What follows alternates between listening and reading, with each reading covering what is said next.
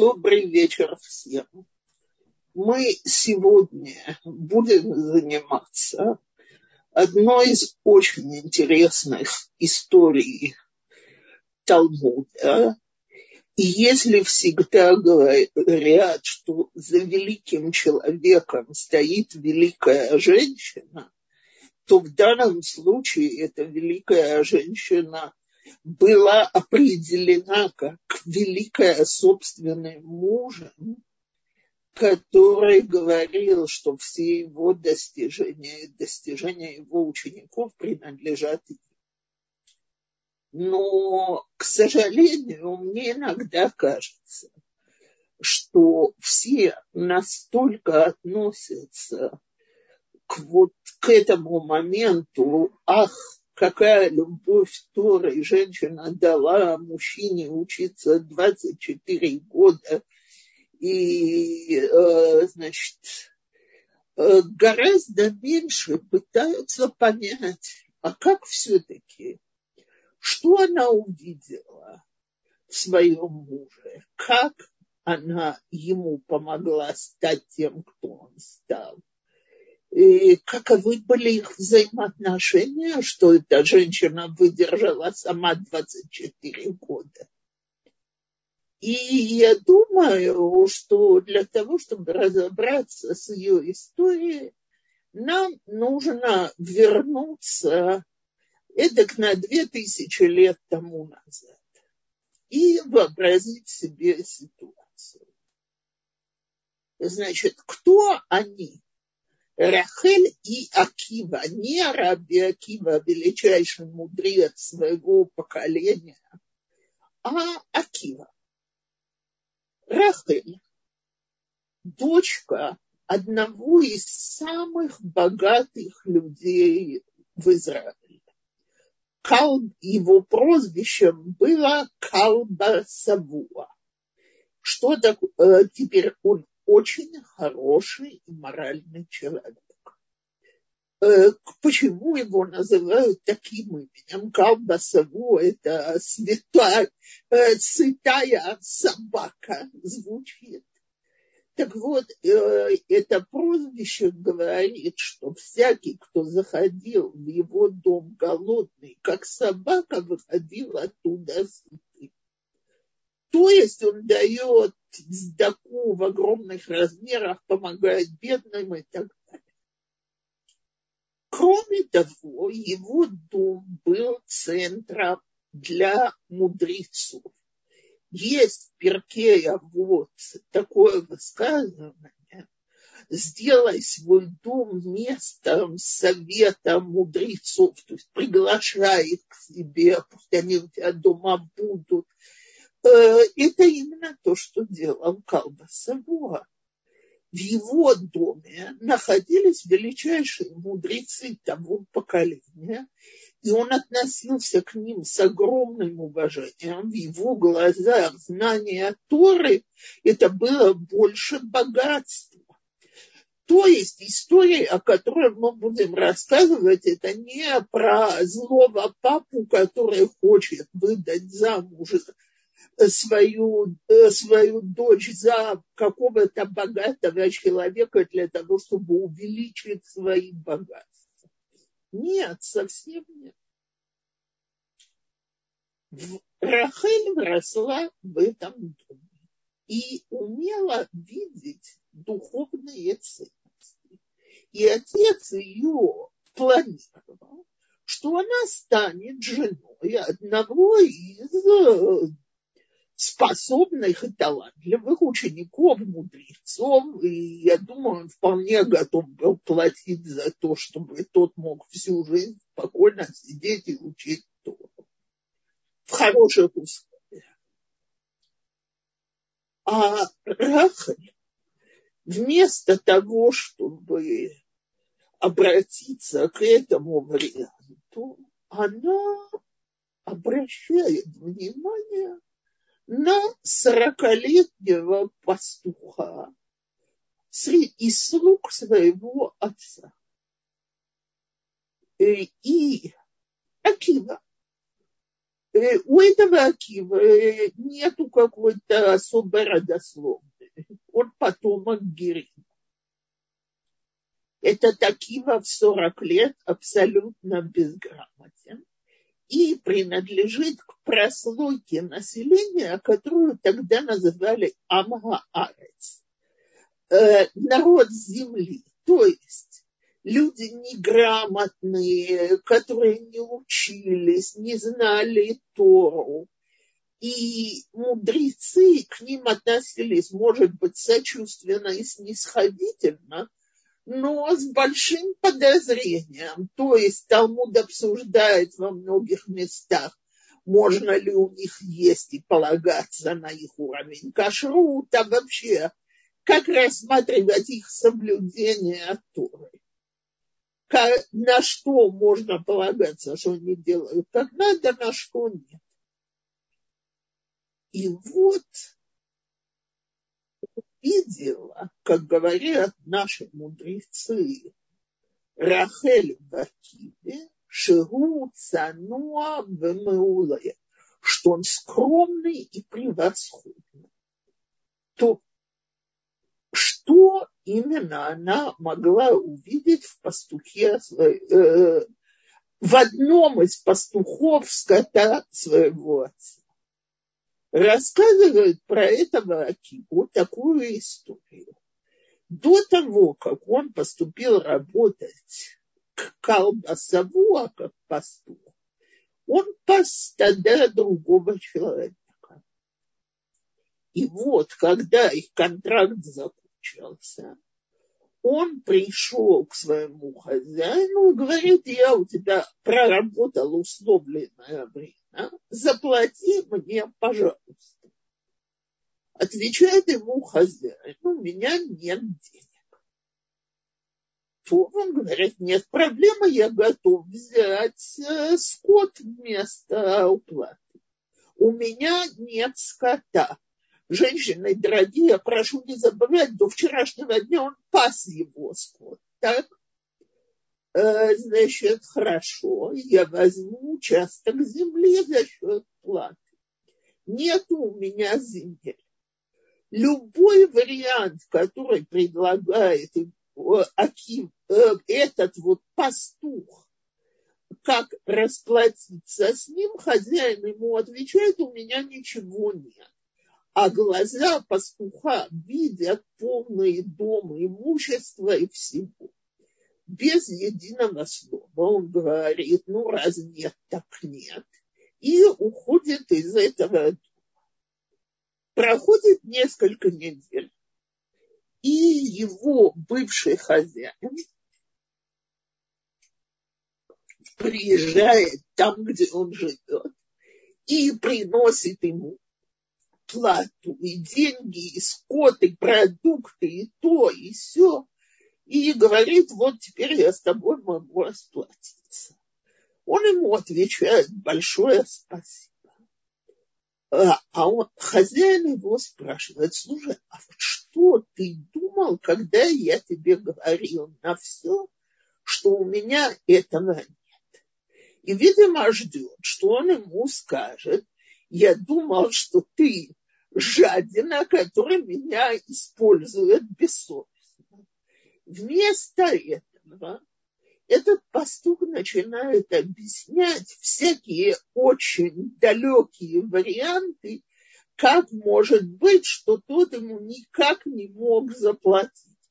То есть любой вариант, который, допустим, ты какие-то земли уже продал, деньги ты во что-то вложил. Короче, все не твое. То есть он ищет как бы оправдать жуткий поступок, жуткий странный поступок своего бывшего хозяина. Говорит ему хозяин, ты был прав.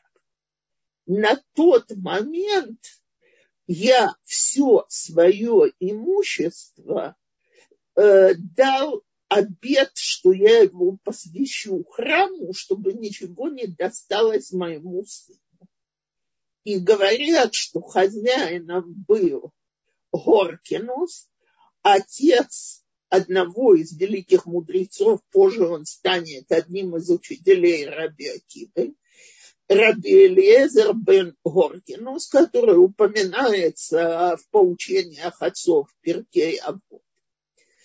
Он был, Раби Элиезер, был из семьи Амей Гаарец, богатой семьи.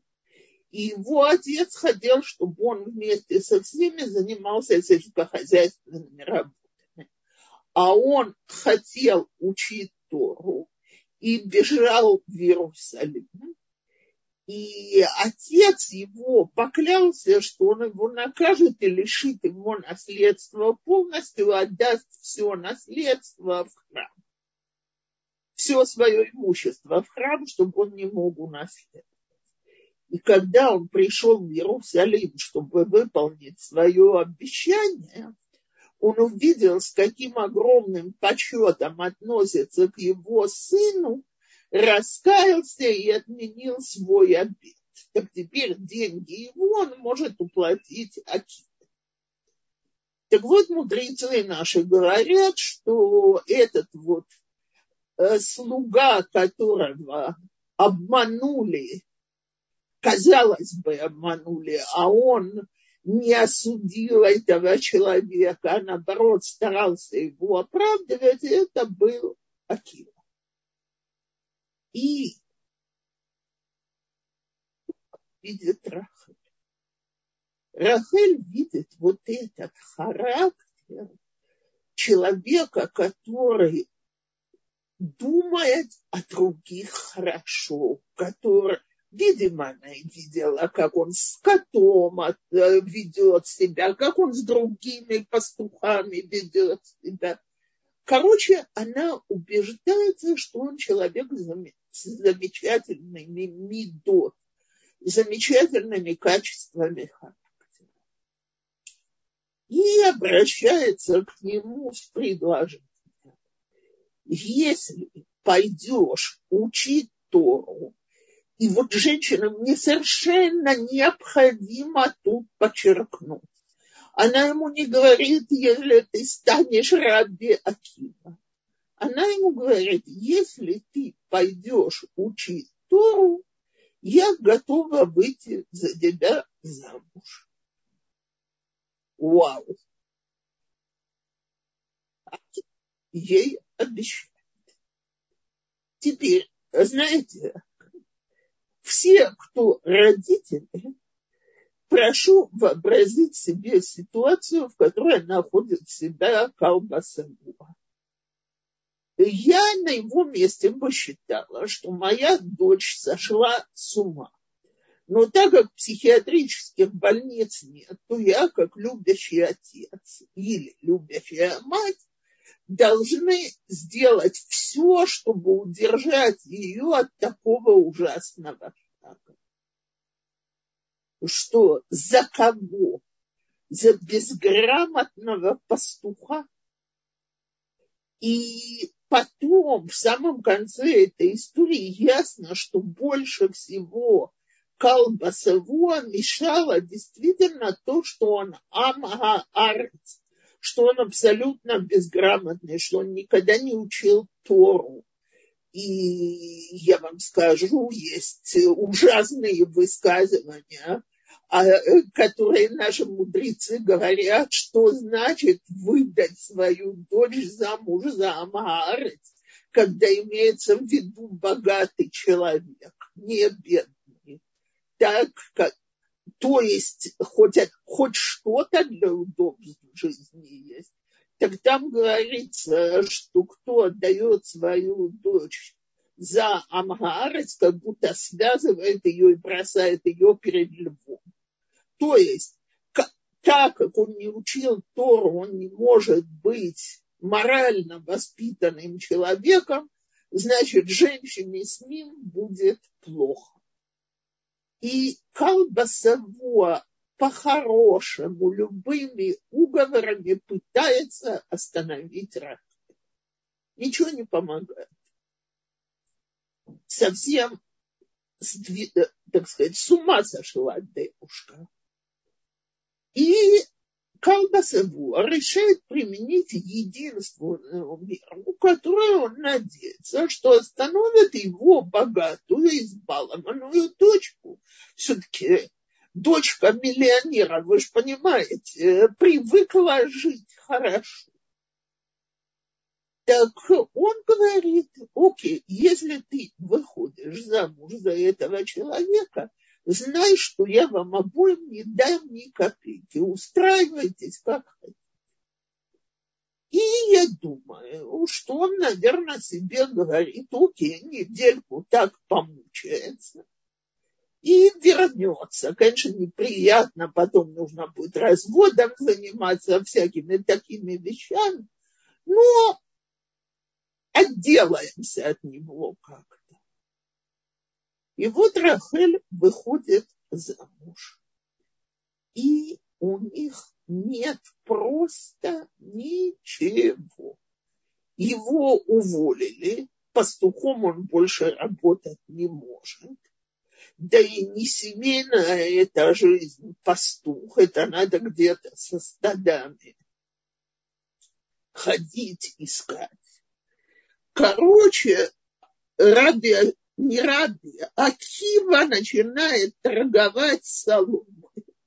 Соломой для хлеба, для, для того, чтобы топить этой соломой и так далее. То есть поле, в котором уже выкосили, собирают солому, которая никому не принадлежит, и Акива эти пачки соломы продает, с этого они живут. А пока что у них кроме этой соломы нет ничего. Так они спят в каком-то сарае, из которого их не выгоняют на этих пачках соломы. И Рахель не идет домой. Она мужественно остается возле Киева. Но тут происходит самое странное в этой истории. Акива не хочет идти учить Тору. И в моих глазах вот это самый великий момент Рахеля. Потому что я глубоко уверена, что почти каждая женщина, даже очень хорошая и воспитанная, на ее месте бы начала кричать да как же так? Ты же обещал. Мы договорились на условии, что ты пойдешь учить Тору. А он ей говорит, слушай, это позорище, ну как я, 40 лет, он ничего не знает. Нужно начинать учиться читать. Он, сорокалетний дядечка, должен сидеть с детьми двух-трех лет. Воображаете, насколько это неприятно? И Акима говорит Рахеле, смотри, обещал, обещал, но не могу. Не для меня это дело. Теперь есть два варианта у наших мудрецов о поведении Рахель в этот момент. И по одному варианту. По обеим вариантам ясно, что она ему не говорит, ты же обещал. Как ты можешь нарушать свое обещание? Но по одному варианту она просто молчит и дает ему самому прийти к выводам. То есть есть мидраж, который рассказывает, что Акива увидел, как э, камень в пустыне источен каплями воды. И он говорит, капля точит камень не силой, но частым падением. Э, если вода может отшлифовать камень, то и я могу отшлифовать свои мозги и учиться, и приходит к выводу, что если он начнет, то он будет продвигаться. Можно измениться даже в 40 лет. при. И это великий женский вывод уметь промолчать и дать человеку прийти к своим выводам самостоятельно. Довериться ему настолько, чтобы поверить, что он сделает правильный выбор, что он правильно оценит ситуацию и так далее. Но есть и другой мидраж, который я хочу привести. Что когда, значит, Рахель сказал, когда Акива сказал Рахеле, нет, не буду учиться, она говорит, ну что ж, продолжай торговать, солома, что ж можно сделать. С чего-то же жить надо. На следующий день, когда Акива подходит, а у них ослик, маленькая повозка такая, в которой они купили ее, чтобы можно было за раз больше э, снопов таких соломы отвезти, он видит, что ослик весь украшен цветами. Она ему венок сплела, надела на него. Он к ней подходит, говорит, Рафаэль, что такое? Она говорит, какая тебе разница? Ну, я, я развлекаюсь. Мое эстетическое чувство просит, чтобы ослик был украшен. Тебе это мешает? Не, не мешает. Ну, на здоровье все. Вечером Акива возвращается. Она его спрашивает, как было. Он ей говорит, ты знаешь, даже как получилось так, потому что все, кто меня видели с этим странным ослом в цветах, э, э, значит, подошли поближе посмотреть, все вокруг кричат, ослик в цветах, ослик с букетами.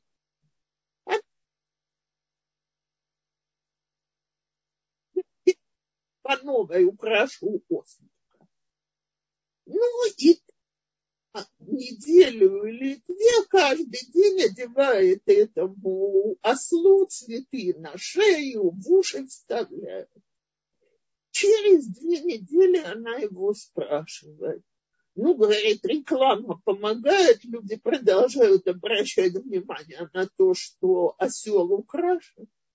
Да нет, говорит, все уже привыкли, что я хожу с таким ослом, это уже ни у кого интереса не вызывает. Тогда Рахаль ему говорит, смотри, Акива, первый день, что ты будешь сидеть среди трехлетних детей, конечно, все сбегутся и будут показывать пальцы. Может, это продлится неделю. Но через две недели это уже абсолютно никого не будет интересовать. И таким методом ей удалось его убедить, попробовать и начать учить.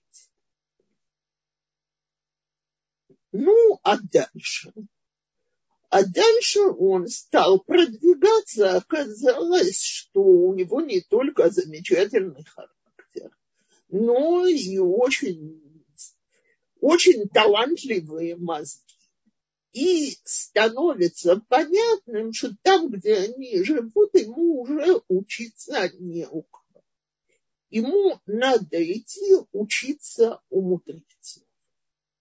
И Рахель его отпускает и даже посылает, иди учись, остается сама. Мудрецы говорят, что это же не за один день он дошел до такого уровня, что он уже мог э, учиться у великих мудрецов того поколения, пока что у них дети родились.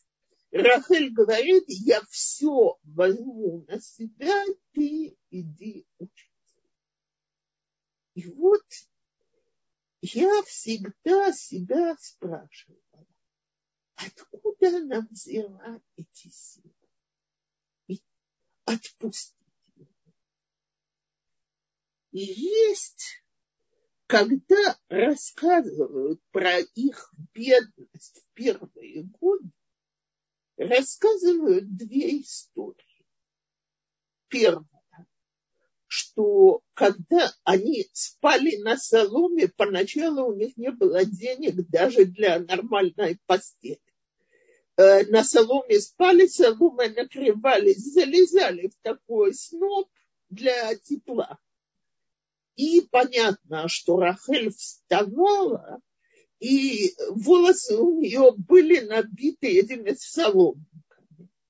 И вот Талмуд приводит, что Акива вынимал и вычесывал ей эти соломинки, и при этом приговаривал, если бы у нас были деньги, я бы подарил тебе Иерушалаем Шалзагав, золотой Иерусалим. И это было одно из самых дорогих украшений тех времен. Теперь всегда, когда нам говорят про Рахель и Раби Акиву, говорят про их любовь к Торе. А как эта история? Какое она отношение имеет к любви к Торе?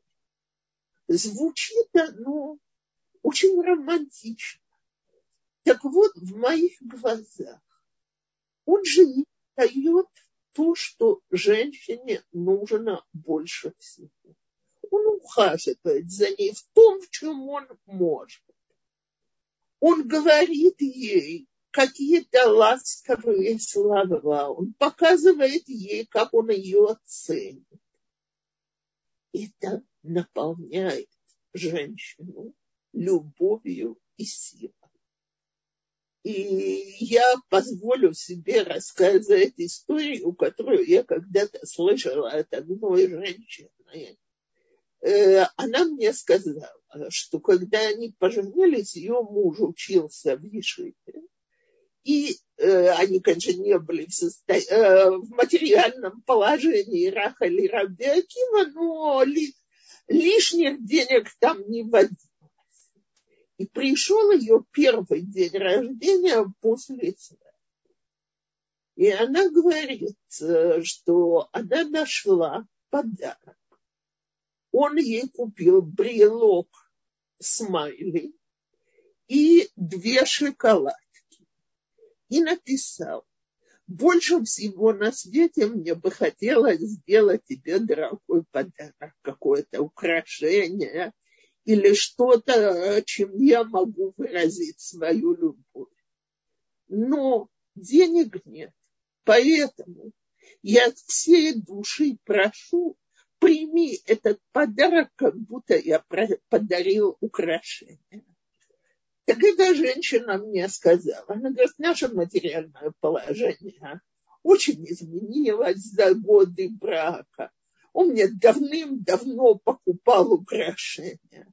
Он говорит, это первый брелок, я храню по сегодняшний день. Это самый дорогой подарок. Вот это, вот Еру, золотой Иерусалим Акивы на сене.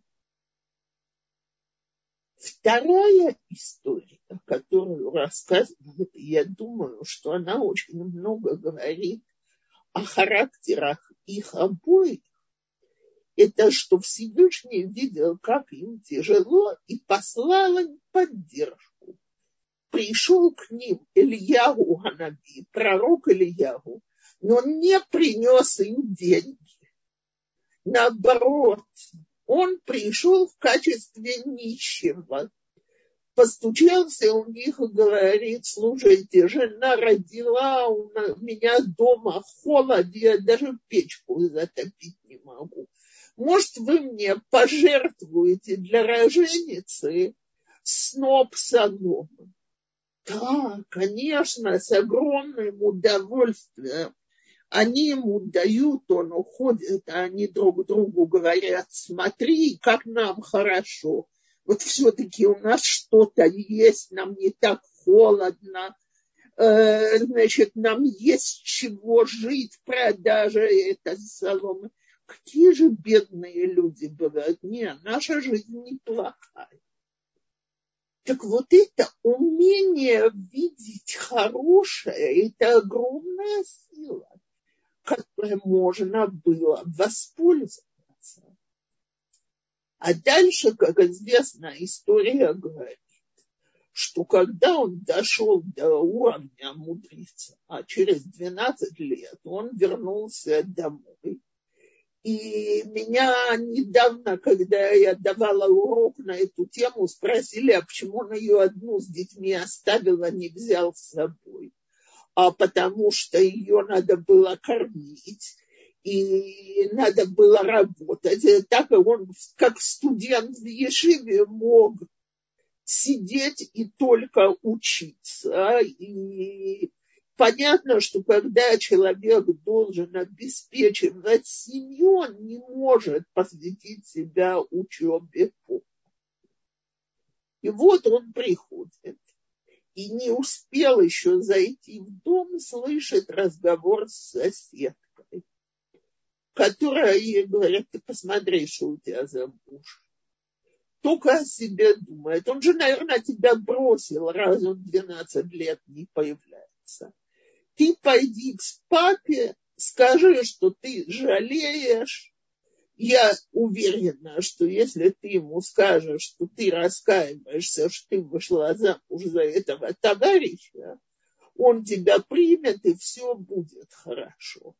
Отвечает Рахель, мне, я никуда не пойду, я абсолютно уверена, что он сидит и учится. И меня, если бы он меня спросил, я бы ему сказала, пусть учится еще 12 лет.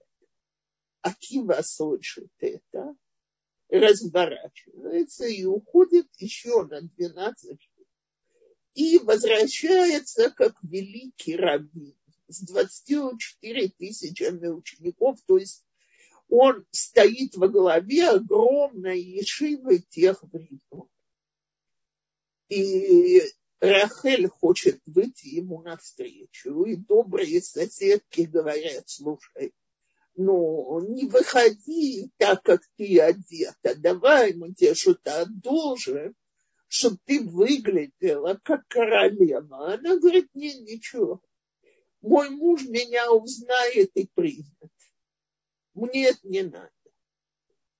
И она идет к нему, и ученики пытаются оттолкнуть эту нищенку, и знаменитая фраза, которую говорит Акива, «Э, «Шели лахем шелаху».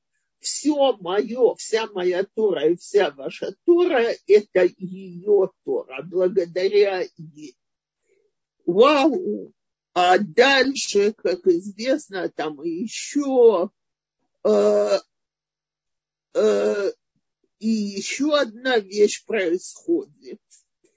Э, приезжает новый знаменитый раввин. И Калбасавуа, который все-таки папа, а у папы сердце не камень. Я вон тут увидела вопрос, как она могла выжить. Я даже допускаю, что папа тайком что-то подбрасывал. Так? Но немножко с надеждой, что она все-таки с ним расстанется. И она очень тяжело работала все эти годы сама на тех работах, на которые женщины тогда могли работать. То есть э, служанкой в чьих-то домах и так далее. Короче, Э, ее отец приходит к этому новому великому раввину и рассказывает всю эту историю и говорит, я жалею, что я дал такой обед, что я э, не дам ей ничего от своих денег.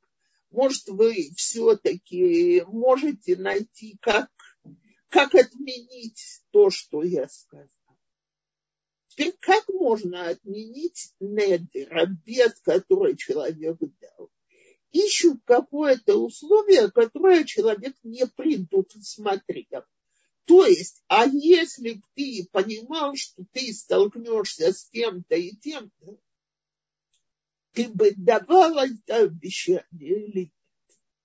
Так вот, Раби Акива, теперь уже Раби Акива, спрашивает человека, который пришел у него просить э, совета, и он знает, что это его тесть, а этот человек не знает, что это его зять.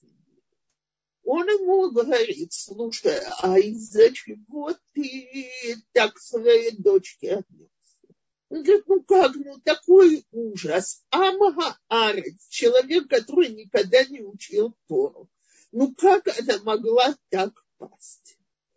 А говорит ему Раби Акива, слушай, а если бы ты узнал, что он немножко учился, ты бы так повел себя? никогда, если бы я знал, что он дошел до, до какого-то минимального уровня, что он хоть немножко учил Тору, Галахот, никогда в жизни я бы с дочкой так не поступил. Ну ладно, говорят, тогда все в порядке, потому что это я. Значит, говорят наши мудрецы, что он немедленно отписал ему при жизни половину своего имущества с тем, что он унаследует вторую половину. И Раби Акива покупает Иерусалим, золотой Иерусалим, украшение своей жизни. И когда собираются мудрецы на праздники, видят Рахель с этим украшением, и дамы того времени, жены мудрецов, а среди них были среди них были тогда люди очень богатые, по-моему, это была жена Наси Израиля, то есть, э, видимо, Рабан Гамлиел, но не ручаюсь. Короче, одна из самых богатых и знатных еврейских дам, она говорит своему мужу, слушай, а я тоже хочу золотой Иерусалим. А он ей отвечает, дорогая, все, что хочешь не Золотой Иерусалим. Золотой Иерусалим это для Рахели. Она вела себя так, что ей положено выделяться среди вас всех, чтобы все видели, как муж ценит то, что жена для него сделала. И она принимает и молчит. И вот это взаимная любовь и уважение, они были в нищете, они остались в богатстве. И у меня здесь очень умный вопрос. Разве женщина не должна стараться выглядеть как можно красивее для мужа? Почему Рахель отказывается от предложения соседа одолжить красивую одежду? Потому что и Рахель женщина, и ей надо увидеть, оценит ли он ее такой, какая она есть. После того, как она принесла для него столько жертв, оценит ли он ее жертвы, или она в его глазах теперь, когда он стал великим мудрецом, она потеряет свою ценность. Да, обычно женщина должна наряжаться. И, как я вам говорю, дальше она ходит одетая, красивая, нарядная, с дорогими украшениями. Но в тот момент она, как женщина, нуждается в этом выражении любви и уважения такая, как она есть. И вот когда мы эту историю читаем, я не думаю, что наш прямой вывод должен быть э, отправить мужей на 24 года в Ешивы и жить на социальную помощь. Я думаю, что мы должны научиться, как люди могут заботиться друг о друге, доверять друг другу и любить и ценить друг друга. И как женщина может, не давя силком, добиться от своего мужа, чтобы он продвинулся, чтобы он духовно рос и так далее. И я хочу добавить, была в нашем поколении несколько, очень мало, я думаю, на пальцах одной руки можно пересчитать женщин, которые во имя любви, которые отказались от практически всех материальных благ. Одна из них была жена Ребхайма Каневского, Зехар Левраха, Рабанит Батшева Каневский. И я читала интервью с их сыном, где он рассказывает о взаимоотношениях между отцом и матерью, как отец маму бесконечно уважал, но с практической точки зрения был абсолютно беспомощным. И мам, э, Рабанит Батшева брала на себя все семьи, все практические заботы. И вот спрашивает его тот, кто брал интервью, что вы, сын Репхаима, скажете человеку, который скажет, ну, если бы меня жена вот так обтанцевала, я бы тоже рос в Торе и достиг бы высоких духовных достижений. Э, как остановить? И сын говорит, я вообще не понимаю, как можно такое даже сказать. Репхаим от нее никогда ничего не требовал. Это было решение моей мамы дать отцу учиться. Не отец ей сказал, дай мне учиться, и я стану гением. А она сказала, учись, дорогой, учись, пока могу. И смогла всю жизнь. Так вот, не требовать друг у друга, а заботиться друг о друге, давать друг другу. Это главные уроки этой замечательной истории. И это ответ на вопрос, как можно это применять сейчас в наше время. То в Галит, если есть еще вопросы, то да, спасибо большое. Э, вы тут уже по ходу ну, на все вопросы в чате ответили. И вот сейчас появился новый вопрос. Я напоминаю всем нашим слушательницам, что у вас есть возможность задать вопросы. Это здесь в чате, в рубрике «Вопросы и ответы» и поднять руку и лично задать вопросы, что у нас уже есть слушательницы Э, поднят, э, желающие задать свой вопрос. И единственное, что я, прежде чем включу микрофон, хочу напомнить, что мы очень нуждаемся в вашей материальной поддержке наших уроков. Спасибо. Светлана, пожалуйста.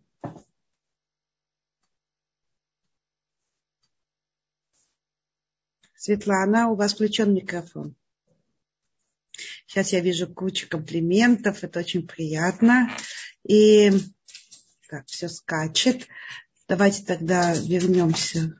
Ой. У нас тут есть вопрос, на который, с вашего угу. разрешения, я хотела ответить. Как можно понять факт того, что Рахель сама подошла к Акиве и предложила ему жениться? Разве это не противоречит простейшим нормам скромности и принципу шеду? Безусловно. То есть э, понятно, что это одноразовое явление. А теперь скажите мне, кто бы посмел осуществить такой шедух? Это же, э, допустим, она бы подошла кому-то из мудрецов, из знакомых своего отца, из людей, которыми этим занималась, и сказала бы, господин такой-то, поговорите с пастухом Акивой, что я хочу за него выйти замуж. Э, вы можете себе вообразить следующее? По-моему, совершенно ясно, что этот человек бежит к ее отцу и говорит, слушайте, дочь сошла с ума, срочно помести ее в психиатрическую больницу. То есть вся история была настолько из рамок вон выходящая, что и это было из рамок вон выходящее. Но мудрецы наши ее не осуждают, потому что э, все понимают, что она это сделала не от распущенности, а от понимания, что нет другого способа, э, так сказать, прийти к этому браку. Тут есть вопрос, что Тут... это было Золотой Иерусалим, где можно посмотреть, мы не знаем. И как объясняют толкователи, это выглядело как цепочка такая, на которой здание, башни, еще что-то такое, все из золота, но никто это не видел. Э, Рабаница, у нас есть вопросы в рубрике «Вопросы и ответы». Можно я зачитаю? Да. Э, а почему сейчас не называют мальчика в честь Акивы? И что означает его имя? А, во-первых, назначают. Так, э, значит, э, называют. Я знаю нескольких человек, которых зовут Акива. Так лично знаю. Э, другое дело, что это сравнительно редкое имя. Может быть, одна из причин – это его очень нелегкая и трагическая судьба а так как ищут именно, так сказать, с положительным подтекстом, то, может быть, люди боятся давать это имя. Теперь, почему Рахель не могла поехать с Акива и работать в, той местности точно так же, как она делала это в своем городе? Возможно, что разница в прожиточном минимуме между местом, где они жили, и местом, где проживали мудрецы, была настолько большая, что они не могли себе позволить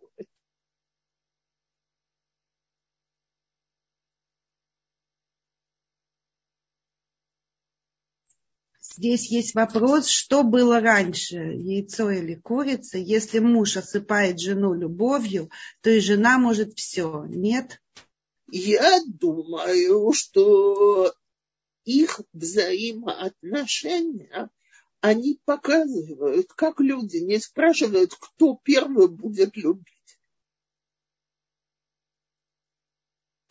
Они оба дают друг другу всю свою любовь, всю свое внимание, все от всего сердца. И это создает эту пару. Кстати, я могу добавить еще э, э, еще одну историю. Полсекунды я просто говорю, чтобы не шумело, что я не могу. Алло?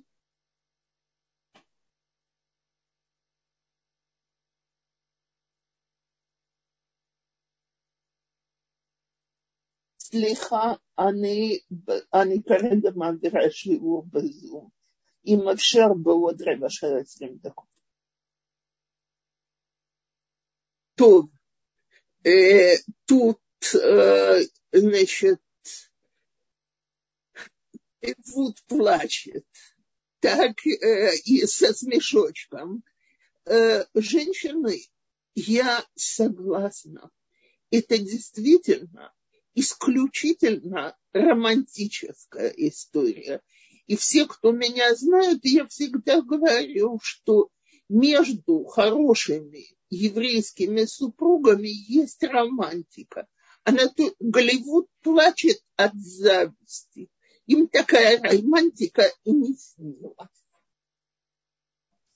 Так вот, я хочу рассказать в двух словах еще одну историю.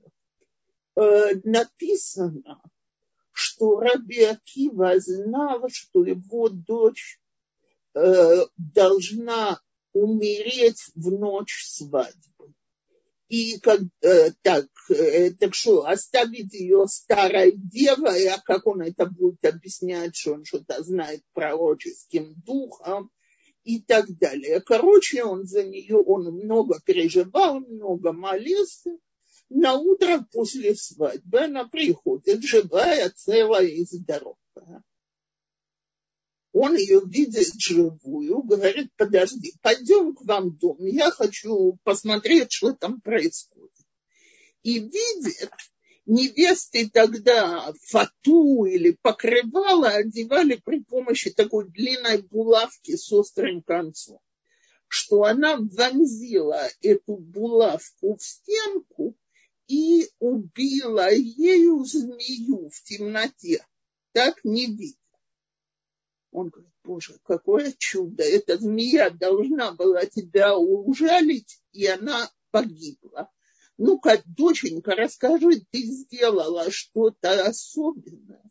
Он говорит, пап, я не знаю, ли оно особенное или не особенное, но я вчера видела, как там на свадебном перу крутится нищий, и никто его не угощает, и он голодный. И я ему дала свою порцию, и он поел. Ну, и Раби Акива говорит, Сдака спасает от смерти. Этот оборот все знают. Сдака татил Так вот, я вам хочу сказать. Невеста, которая на своей свадьбе видит, что едят бедные или не едят, и замечает это, она воспитана замечательно. И без единого слова про родителей мы можем понять, к чему ее приучали. И как вот это вот забота друг о друге влияет и на детей. Рабаница просто бесконечное количество вопросов. Я вот выделю сейчас один последний уже вопрос, потому что у нас следующий урок с Равом Даниэлем. Получается, что заповедь э, изучения Тора отменяет многие заповеди. Ведь все, э, все годы, что Раби Акива отсутствовал, многие семейные заповеди не соблюдались. Э, согласия Рахели после того, как у них уже были дети.